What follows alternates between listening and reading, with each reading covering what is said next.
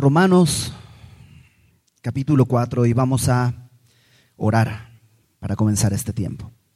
Señor, gracias por tu misericordia, por tu bondad, por el amor con que nos sostienes. Gracias por tu palabra a la cual podemos acudir y es verdad y es luz a nuestra vida. Abre, Señor, nuestro corazón para poder recibir lo que tú quieres poner en nosotros y que así, siendo transformados, podamos glorificarte. En el nombre de Jesús, Señor. Amén. Romanos es una carta que el apóstol Pablo escribe y que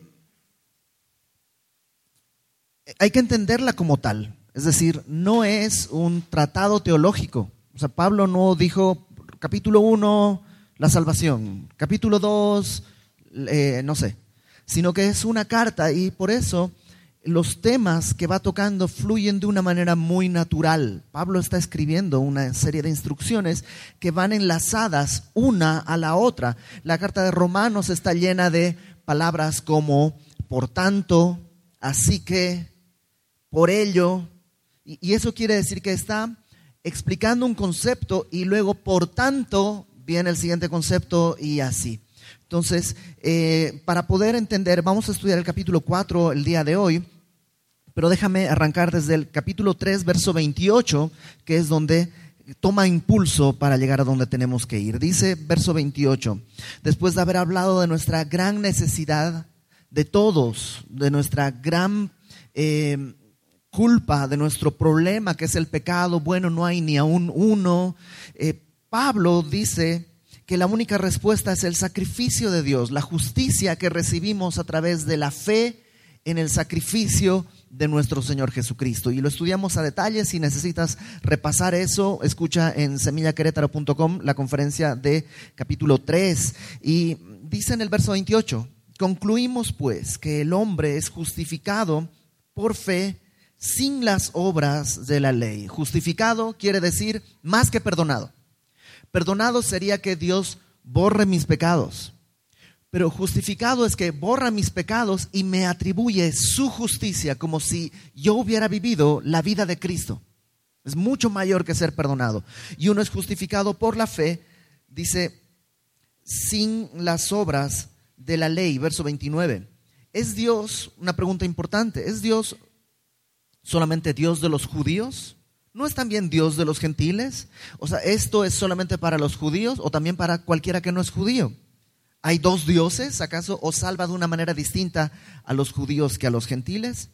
Dice, ciertamente también de los gentiles, porque Dios es uno y él justificará por la fe a los de la circuncisión, o sea, a los judíos, y por medio de la fe a los de la incircuncisión. Luego, pregunta, ¿por la fe invalidamos la ley? O sea, ya que es por fe, la ley la desechamos. Y dice Pablo, en ninguna manera, sino que confirmamos la ley. Porque la ley lo que hace es declararme pecador. Yo soy pecador. Y entonces cuando abrazo la fe, lo que estoy haciendo es confirmar que por la ley no podría. Porque la ley es demasiado alta y la ley dice la verdad. Yo soy demasiado pecador, pero en la fe por el sacrificio de Cristo puedo ser justificado. Capítulo 4, que la semana pasada estudiamos acá, comienza diciendo Pablo, ¿qué pues diremos que halló Abraham nuestro padre? ¿Por qué empieza a hablar de Abraham? Porque uno pensaría, bueno, esto de la justificación por fe en el Señor Jesucristo, pues es algo del Nuevo Testamento. En el Antiguo Testamento no estaba Jesucristo, seguramente sí era por la ley en el Antiguo Testamento. Y Pablo va a tomar a dos personas del Antiguo Testamento, y no cualquiera dos personas. Uno es Abraham. Abraham es el padre de la nación. El otro que va a tomar es a David. David no es el primer rey, pero es el rey al que Dios le hace la promesa del Mesías. Entonces toma a estos dos hombres y en el primero dice Abraham, ¿qué fue lo que halló Abraham, nuestro padre, según la carne? Porque si Abraham fue justificado por las obras, tiene de qué gloriarse, pero no para con Dios. Porque, ¿qué dice la escritura? Creyó a Abraham a Dios y le fue contado por justicia. Abraham, como vimos la semana pasada, no fue justificado por cómo se comportó, fue justificado por haber creído. Y la palabra contado ahí en el verso 3, que la vamos a ver mucho en el capítulo del día de hoy, es como, em, como atribuir algo. Algunas Biblias lo traducen como imputado, como darle algo. Otras es como hacer un inventario. Déjame ponerlo como un ejemplo claro. Si yo voy al banco y digo, quiero depositar este cheque en mi cuenta, realmente el cheque no lo depositan en mi cuenta, sino el valor que cuenta en el cheque. ¿Sí estamos? Entonces, ese cheque cuenta por mil pesos, diez mil pesos, cinco mil pesos, lo que sea. El cheque cuenta por, cuando entra a mi cuenta, de mi, de a mi cuenta en el banco, no entra un cheque, sino se cuenta ese cheque por cinco mil, por lo que vale. Bueno, Abraham en sus obras no tenía nada para ser contado, pero la fe que tuvo le cuenta por justicia. No es justo, Abraham no es justo, pero su fe es tan valiosa que le cuenta por justicia. Ahora dice el verso 4. Al que obra no se le cuenta, misma palabra, no se le cuenta el salario como gracia, sino como deuda. Cuando trabajas y llega fin de mes, no te están haciendo un favor al pagarte. Te lo deben. De hecho, si no te lo pagan, puedes traer un juicio y no sé qué, porque es una deuda. Mas al que no obra, sino cree en aquel que justifica al impío, su fe le es contada por justicia. Entonces, esa fe primero tiene que estar basada en una cosa. ¿Qué dice ahí? Verso 5. Cree que aquel que justifica al impío. ¿Qué es lo primero que tengo que creer entonces acerca de mí? Que soy impío. Impío es lo contrario de piadoso. Piadoso, lo pío es lo que agrada a Dios, lo impío es lo que desagrada a Dios. La fe comienza creyendo que yo soy impío, pero que su sacrificio puede justificarme. Cuando creo eso, eh, Jonathan lo decía con claridad recordando la enseñanza pasada, creer en Jesucristo no es creer que Dios existe, es creer que Él es quien dijo ser, que yo soy quien Él dice que soy, un impío, pero que su sacrificio hace lo que la palabra de Dios enseña, puede justificarme. Esa fe me es contada por justicia. Verso 6. Vamos con David. Como también David habla de la bienaventuranza del hombre a quien Dios atribuye, misma palabra, a quien Dios le imputa, a quien Dios hace un inventario en su vida y le da justicia sin obras. David, David tiene un, no, sé si es un apodo, tiene una forma en la que Dios lo califica. Dios dice que tenía el corazón de Dios, David. David era un hombre conforme al corazón de Dios. Aún así, David no dice, bienaventurados los que tenemos el corazón conforme al de Dios. David no dice, bienaventurados los que no pecamos. David dice, bienaventurado el hombre a quien Dios le atribuye justicia sin obras. Y alguien le diría a Pablo, ¿cuándo dice David algo semejante? Y ahí lo pone, Salmo 32. Verso 7 dice en Romanos 4, está citando el Salmo 32. Bienaventurados, eso es felices, dichosos, gozosos aquellos cuyas iniquidades son perdonadas y cuyos pecados son cubiertos desde el tiempo del Antiguo Testamento, David tenía claro, no es bienaventurado el que no peca, porque no existe nadie. Es bienaventurado quién? Aquel cuyas iniquidades son perdonadas y cuyo pecado es cubierto. Verso 8, bienaventurado el varón a quien el Señor no inculpa de pecado. ¿No dice que no tiene pecado? Sino que Dios no le inculpa. La palabra inculpa es la misma que hemos estado viendo, la de contado, la de hacer un inventario. Bienaventurado el hombre a quien Dios, cuando te ve, no te dice, eres pecador, sino que ha cubierto tu pecado, ha perdonado tu iniquidad. Entonces Pablo está diciendo, desde el Antiguo Testamento había sido por fe. Abraham y David así lo proclamaron. La pregunta más o menos lógica de su auditorio sería, ¿pero eso cuenta también para los gentiles? Porque Abraham, bueno, Abraham no es, digamos que en, en su vida no era judío y luego vino la circuncisión y entonces se hizo judío. A los ojos de un judío, Abraham antes no era judío hasta el pacto que fue la circuncisión. David sí era judío. Pero esto cuenta para judíos o para gentiles. ¿Sí o no? Y Pablo contesta, versículo 9. Es pues esta bienaventuranza, lo que acabamos de leer, verso 7 eh, y 8 Bienaventurado aquel cuyas iniquidades son perdonadas, sus pecados cubiertos, el Señor no le inculpa de pecado. Esta bienaventuranza es solamente para los judíos, para los de la circuncisión, o también para los de la incircuncisión. Porque verso 9 dice, decimos que a Abraham le fue contada la fe por justicia. Verso 10, ¿cómo pues le fue contada? Estando en la circuncisión o en la incircuncisión? Y él responde, no en la circuncisión, sino en la incircuncisión. Déjame, está como muy cacofónico todo eso, pero básicamente Pablo dice, ¿en qué momento de su vida Abraham recibió la promesa de tu fe será contada por justicia? ¿En qué momento? ¿Cuando ya estaba circuncidado o antes de ser circuncidado? Vamos a ponerlo en términos más comunes cuando ya era judío o antes de ser judío? Y la respuesta de Pablo es antes. Lo que leímos la semana pasada en Génesis 15. El pacto que Dios hace con Abraham sucede antes de la circuncisión. La circuncisión va a venir en el capítulo 16, que para nosotros es un capítulo, pero en la vida de Abraham son casi 15 años después. Dice en el verso 11, recibió Abraham la circuncisión como señal, como sello de la justicia, como perdón, como sello de la justicia de la fe que tuvo estando aún incircunciso. Entonces, Abraham, déjame hacer una línea de tiempo en la vida de Abraham. Nace, Dios le dice, deja la casa de tu padre, ve al país que yo te indicaré, sale, ya viene todo este tiempo, vive, no sé qué.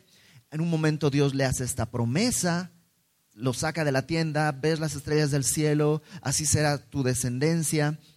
Y Abraham le cree, y ese creerle le cuenta por justicia, y todavía 14 años después pasan hasta que Dios le dice, te voy a dar un pacto la circuncisión como señal de la fe que tú tuviste. En nuestra cultura y en nuestro contexto, a lo mejor podríamos eh, entenderlo mejor como el bautizo. Para nosotros, los cristianos del siglo XXI, el bautizo es una expresión de nuestra fe. Hay gente que se bautiza un año, dos años, tres años, cinco años, hasta diez años después de haber creído. Pero no es que el bautizo les da la salvación. Ya han creído y el bautizo solo expresa esa fe interna. De esa misma manera, la circuncisión fue la señal para el pueblo judío de la fe que Abraham había tenido. ¿Cuál fue el gran mérito, si podemos decirle? El gran mérito de Abraham, uno solo, haber creído que Dios es bueno como para darle la descendencia que Dios le había prometido. Es la fe que le contó por justicia es esa fe. Y la circuncisión fue un sello entre Dios y Abraham de que él había creído. Por eso dice Pablo, la fe ocurrió antes de la circuncisión y la circuncisión fue solo una marca. ¿Por qué eso ocurrió así? Verso 11 en la segunda parte dice, ocurrió así para que fuese padre de todos los creyentes no circuncidados, a fin de que también a ellos la fe les sea contada por justicia. ¿Por qué ocurrió así que la fe vino antes de la circuncisión? Para que Abraham fuese el padre de todos los que no son judíos. Pues a, lo mejor, a lo mejor cantaste de niño, ¿no? Nuestro padre Abraham, nuestro padre Abraham, tiene Bueno, ¿por qué podemos cantar nuestro padre Abraham tiene muchos hijos? Uno de ellos soy alabando a Dios. ¿Por qué? Si no somos judíos. Porque Abraham es el padre de la fe y eso lo recibió antes de la circuncisión para que nosotros los gentiles podamos entrar en esa paternidad, por decirlo así. Somos imitadores de su fe. ¿Mm? Entonces dice eso, versículo 12. Eh, oh, perdón, verso, déjame desde el 11. Recibió la circuncisión como señal, como sello de la justicia de la fe que tuvo estando aún incircunciso, para que fuese padre de todos los creyentes no circuncidados, a fin de que también a ellos, a los gentiles, la fe les sea contada por justicia. Y luego recibió la circuncisión, verso 12 dice, y también es padre de la circuncisión para los que no solamente son de la circuncisión, sino que también siguen las pisadas de la fe que tuvo nuestro padre Abraham antes de ser circuncidado. Él recibió la circuncisión y es padre, y aclara a Pablo ahí, no solo de los de la circuncisión, o sea, no se trata de ser judío de raza, que si tus papás son judíos, pues ya tú ya la hiciste y eres judío. No, no se trata de ser judío de raza, sino dice de la circuncisión, pero no solo de la circuncisión, sino que también siguen las pisadas de la fe que Abraham tuvo antes de ser circuncidado. Los judíos también están llamados a imitar la fe que Abraham tuvo. Verso 13. Porque no por la ley fue dada a Abraham o a su descendencia la promesa de que sería heredero del mundo, sino por la justicia de la fe. Abraham recibió esa promesa, te bendeciré y por ti serán benditas todas las naciones de la tierra. O sea, él va a heredar a todo el mundo. Cuando salió de la tienda y le dijo, Dios, cuenta las estrellas. ¿Cuántas hay? 50. ¿Cómo 50? Sí, son 50, no se pueden contar. Ah, bueno, así va a ser tu descendencia. Eso lo recibió Abraham 400 años antes de la ley, mucho tiempo antes de que la ley existiese fue dada esta promesa no por la ley, sino por la justicia de la fe. Porque si los que son de la ley son los herederos, van a resultar la fe y anulada la promesa. Si para heredar esto tuvieras que cumplir la ley, entonces no necesitas fe y la promesa es un engaño, ¿te imaginas? Es como que le dijeras a tu hijo, mira, si tú me das 500 pesos, yo te prometo que te doy un dubalín. Esa promesa es ridícula, porque estás prometiendo en base a un mérito que él tiene. No, eso no es una promesa, eso es, un, es algo justo, es una transacción justa. Pero por eso dice Pablo, si fuera por la ley, entonces la promesa sería absurda y sería inútil. Verso eh, 14. Si los que son de la ley son los herederos, vana es la fe. No se necesitaría fe porque la ley es de cumplir, no de creer. Y tampoco hay promesa, anulada la promesa. Acompáñame a Gálatas capítulo 3, por favor, donde Pablo desarrolla esto un poquitito más en profundidad.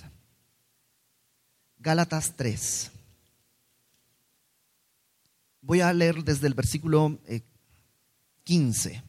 Hermanos, hablo en términos humanos. Entonces Pablo dice, vamos a hablar como con lenguaje humano, no estoy haciendo algo teológico así, no, es un lenguaje humano. Un pacto, aunque sea de hombre, una vez ratificado, nadie lo invalida ni le añade. Una vez que firmas un contrato, ya no le puedes añadir, ni sumar, ni quitar, ya está establecido. Bueno, Dios hizo un pacto, verso 16. Ahora bien, a Abraham fueron hechas las promesas y a su simiente. No dice las simientes como si hablase de muchos, sino como de uno, y a tu simiente, la cual es Cristo. Esto pues digo, el pacto previamente ratificado por Dios para con Cristo, la ley que vino 430 años después no lo abroga, no lo invalida para invalidar la promesa. Abraham recibió la promesa de Dios antes de que existiera la ley. Por tanto, cuando viene la ley, la ley no puede invalidar el pacto. porque un pacto se respeta como ya quedó firmado. Y el pacto que Dios hizo con Abraham fue de fe. Creyó Abraham a Dios y le fue contado por justicia. Entonces, la ley que vino 430 años después no es, un, no es como nos pasa con las ciertas empresas que tienen letras chiquitas. Y híjole, pues es que si llovía no valía el seguro. Híjole, es que el choque tenía que haber venido desde la derecha. Si vino de la izquierda no, no, no, no vale. Dios no es así. Dios hizo un pacto y cuando viene la ley no lo abroga, no lo invalida. Porque si la herencia es por la ley, pues ya no es la promesa. Pero Dios la concedió a Abraham mediante la promesa. Regrésate a Romanos capítulo 4. Lo que Pablo está diciendo es, siempre ha sido por fe. Y el que haya entrado la ley no es un nuevo pacto, simplemente es otra manera en la que Dios, lo va a explicar más adelante, la que Dios quiere tratar con el hombre. Verso 16, no, perdón, verso 15. Pues la ley, Romanos 4:15, la ley produce ira. Si tú intentas ir por el camino de la ley, ¿qué es lo que vas a conseguir? La ira de Dios. Porque nadie puede vivir al estándar de la ley. Nadie puede caminar a la altura de la ley. Si intenta, es como si hubieran dos carreteras. Por la carretera de la ley vas a quedar quebrado, no vas a poder avanzar, tiene demasiadas casetas, tiene demasiados altos los peajes, te vas a atorar, tal vez vas a poder pasar la primera caseta, pero la segunda ya no, y ahí te quedaste y no tienes retorno. No hay manera de que por la carretera de la ley obtengas otra cosa que no sea la ira de Dios. El camino de la ley produce ira. Pero donde no hay ley, tampoco hay transgresión donde no estamos bajo el gobierno de la ley, no podemos transgredir la ley. No dice Pablo que no hay pecado, simplemente no hay transgresión. La Biblia, la nueva traducción viviente, traduce esta parte como, si intentas ir por la ley, conseguirás la ira de Dios. Por eso, para que no haya transgresión, no debes estar bajo la ley. Una cosa así. Donde no hay ley, o sea, en la fe, no hay transgresión. No puedes romper la ley. Imagínate, cuando construyeron el segundo piso en, Ciudad de México, el segundo piso sobre periférico, lo inauguraron, pero no estaban puestos los letreros todavía de límites de velocidad. Y pusieron unos, donde iban a pintarle, supongo, que eran unos discos blancos. O sea, estaba el disco, pero era nomás blanco, no había nada. Entonces pasabas por ahí y tú decías, eh, pues ahí no hay ninguna ley, ¿no? Entonces, podrías pasar a 100 por hora, era bastante tonto, pero no estarías transgrediendo la ley porque no estaba marcado. Entonces dice Pablo, la fe nos permite estar sin transgredir, por eso podemos llegar a final, a, a la presencia de Dios, porque la carretera de la fe es posible caminar. Verso 13, perdón, verso 16. Por tanto, por todo lo que acabamos de decir. Abraham y David fueron justificados por la fe. La bendición es por aquellos que son perdonados a través de la fe. Por tanto, dice, es por fe para que sea por gracia. Me encanta. Es por fe para que esté al alcance de todos. La gracia de Dios es este regalo inmerecido. Y para poder llegar a este regalo inmerecido, tengo que tener fe. ¿En qué? ¿Te acuerdas? Soy un impío, Dios es bueno y su sacrificio paga el precio de mis pecados. Si no es por fe, no va a ser por gracia. Si es por ley, es por méritos. Es por méritos. y, se pone más bonito. Es por fe para que sea por gracia, a fin de que la promesa sea firme para toda su descendencia. Para que la promesa sea firme. ¿Qué quiere decir esto? Si fuera por ley, por méritos, por puntos, la promesa no sería firme. ¿Quién hizo su devocional el día de hoy? No levanten la mano. Pero por ahí alguien dice, híjole, justo, justo hoy me preguntas, todos los días hago mi devocional, pero justo hoy no lo hice. Ok, punto menos hoy. O dentro de una semana, ¿qué tal que te levantas con dolor de estómago y le, hablas mal a tu esposa o a tu esposo o no sé, pasan cosas y, y no actúas correctamente? Si fuera por ley, Sería horrible, sería muy inestable. Hoy soy salvo, hice mi devocional, oré, este, traté bien a la gente, pero mañana, híjole, mañana a lo mejor no hago mi devocional, estoy de malas y, y no sé qué. Entonces sería muy inestable por las obras. Pero dice que es por gracia, por la fe, para que sea firme. Porque cuando hago mi devocional, lo que estoy haciendo no es ganar mi salvación, sino tener comunión con mi Padre. Y cuando por alguna razón no hago mi devocional en la mañana, puedo tener la certeza de que Dios sigue conmigo por gracia, porque Él me ama y ha pagado el precio de mis pecados y es firme. Ahora, antes de que tú digas, ah, pues entonces no voy a hacer mi devocional, no me voy a apartar bien, voy a vivir como sea. Espérate, eso lo va Pablo a desarrollar más adelante. En el capítulo 6 lo va a desarrollar por completo. Si eso es ahí es donde quieres ir, lee en tu casa el capítulo 6. Pero Pablo simplemente está estableciendo que solo se trata de la fe. Ahora, que sea firme, dice, para toda su descendencia. No solamente para la que es la de la ley, o sea, no solamente para los judíos, sino también para la que es de la fe de Abraham, el cual es padre de todos nosotros. Como está escrito, te he puesto por padre de muchas gentes, delante de Dios a quien creyó. Déjame leer el versículo 16 y brincarme eso que tienes ahí entre paréntesis para que entiendas bien el flujo de la idea de Pablo. Me voy a brincar lo que está entre paréntesis y luego regreso ahí. Voy a leer el 16. Por tanto es por fe, para que sea por gracia, a fin de que la promesa sea firme para toda su descendencia no solamente para la que es de la ley, sino también para la que es de la fe de Abraham, el cual es Padre de todos nosotros, delante de Dios, a quien creyó, el cual da vida a los muertos y llama a las cosas que no son como si fuesen. Es firme para judíos, para gentiles, por medio de la fe. Y dice ahí, a quien Dios creyó. O sea, Abraham le creyó a Dios, estableció el camino y fíjate cómo describe a Dios, el cual da vida a los muertos y llama las cosas que no son como si fuesen. Esa frasecita, llama las cosas que no son como si fuesen, ha desarrollado un montón de doctrinas medio extrañas. Algo así como, ay, quisiera ese coche. Pues tú di que es tuyo. Porque Dios llama las cosas que no son como si fuesen, así que tú dilo con... Para empezar, dice que Dios llama las cosas que no son como si fuesen. Ninguno de nosotros es Dios. Entonces nosotros podemos llamar a las cosas como son. Y si llamas a las cosas que no son como si fuesen, necesitas ir a un doctor. Número dos. Pablo está hablando en el contexto que viene. No está haciendo una declaración abierta y a lo loco.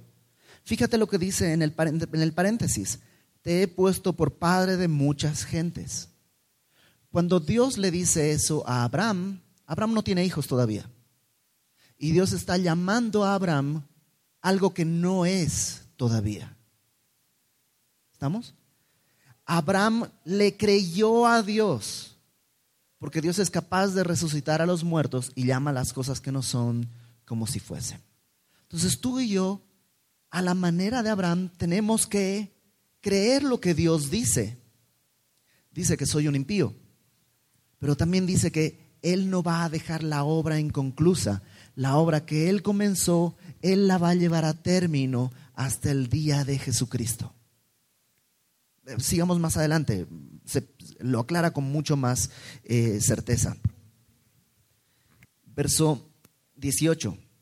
Él creyó porque estamos hablando de la fe de Abraham. Número uno, le creyó a Dios, sabiendo que Dios resucita a los muertos y llama las cosas que no son como si fuesen. Número dos, dice, él creyó en esperanza contra esperanza.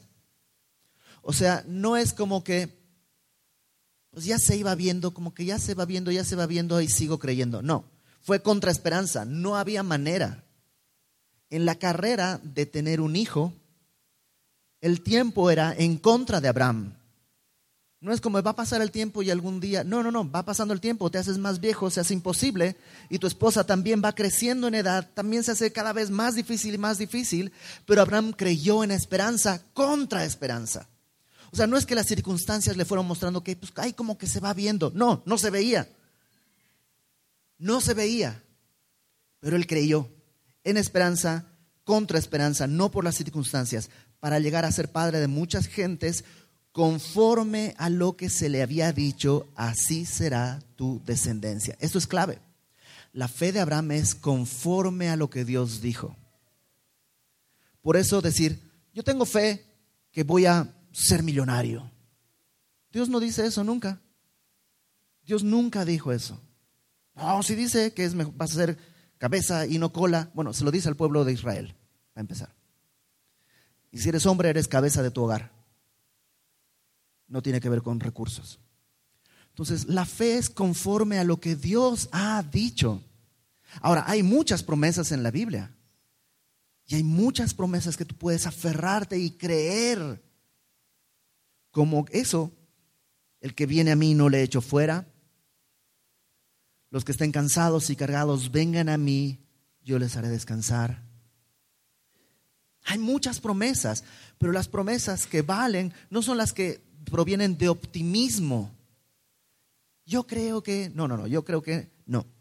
¿Qué dice Dios? La fe conforme a lo que se le había dicho. Verso 19.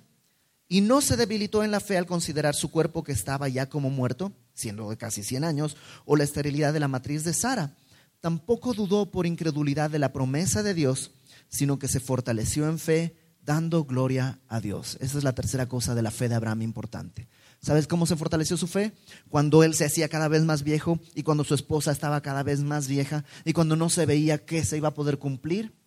¿Sabes qué dice? Se fortaleció, no dudó en incredulidad, sino que se fortaleció dando gloria a Dios. Y eso es difícil. Si somos sinceros, es difícil cuando las cosas están difíciles, cuando las cosas están complicadas, cuando la situación es dolorosa, porque puede haber situaciones así. La manera de fortalecer tu fe es glorificando al Señor. Dale gloria a Dios. Vuelve a sus promesas. Aférrate a sus promesas. Dale gloria a Dios. Eso va a fortalecer tu fe, que es lo que te va a permitir perseverar creyendo lo que Dios ha prometido. Dice, dando gloria a Dios, verso 21 plenamente convencido de que era poderoso para hacer todo lo que había prometido. Tal vez por eso Dios tuvo que esperar hasta que Abraham tuviera 100 años. Porque entonces iba a ser claro que no era la vitalidad de Abraham, sino que Dios era poderoso para hacer lo que Dios había prometido. Por lo cual, por todo esto, también su fe le fue contada por justicia. Esa fe es la que cuenta. No está basada en las circunstancias, no está basada en mi fortaleza, no está basada en nada más que en creer en la fidelidad y el poder de Dios. Verso 23, y no solamente con respecto a él se escribió que le fue contada, sino también con respecto a nosotros, a quienes ha de ser contada, esto es, a los que creemos en el que levantó de los muertos a Jesús, Señor nuestro, el cual fue entregado por nuestras transgresiones y resucitado para nuestra justificación. Esto no solo fue para Abraham, simplemente Abraham fue el ejemplo de que tú y yo, si creemos en Jesucristo, podemos también ser justificados por medio de la fe. Y la frase final dice que Cristo fue entregado por nuestras transgresiones. Tú y yo hemos transgredido a Dios. Transgredir es cruzar una línea deliberadamente. Y tú y yo tenemos que admitir que hemos hecho lo malo deliberadamente muchas veces. No es ignorancia, es nomás perversidad. Y el pecado tiene como paga la muerte. Por eso Cristo murió por nuestras transgresiones. Pero cuando Cristo resucitó, fue para nuestra justificación. Su muerte paga mi pecado. Su resurrección me permite vivir en su justicia, porque el espíritu de aquel que levantó a los muertos a Jesucristo ahora está en mí para darme vida, para poder vivir de otra manera. Porque si bien Dios no me pide por la ley nada para aceptarme, me ama tanto que una vez aceptado, me transforma para que ya no siga viviendo igual como vivía antes. En Apocalipsis capítulo 1 dice, al que nos amó y nos lavó. Y el orden me encanta. Porque yo probablemente, tal vez tú, primera, antes le diría a alguien, mira, lávate y luego te amo. Porque la verdad es, es incómodo. Pero Dios dice que nos amó y por el amor con que nos amó, nos lavó.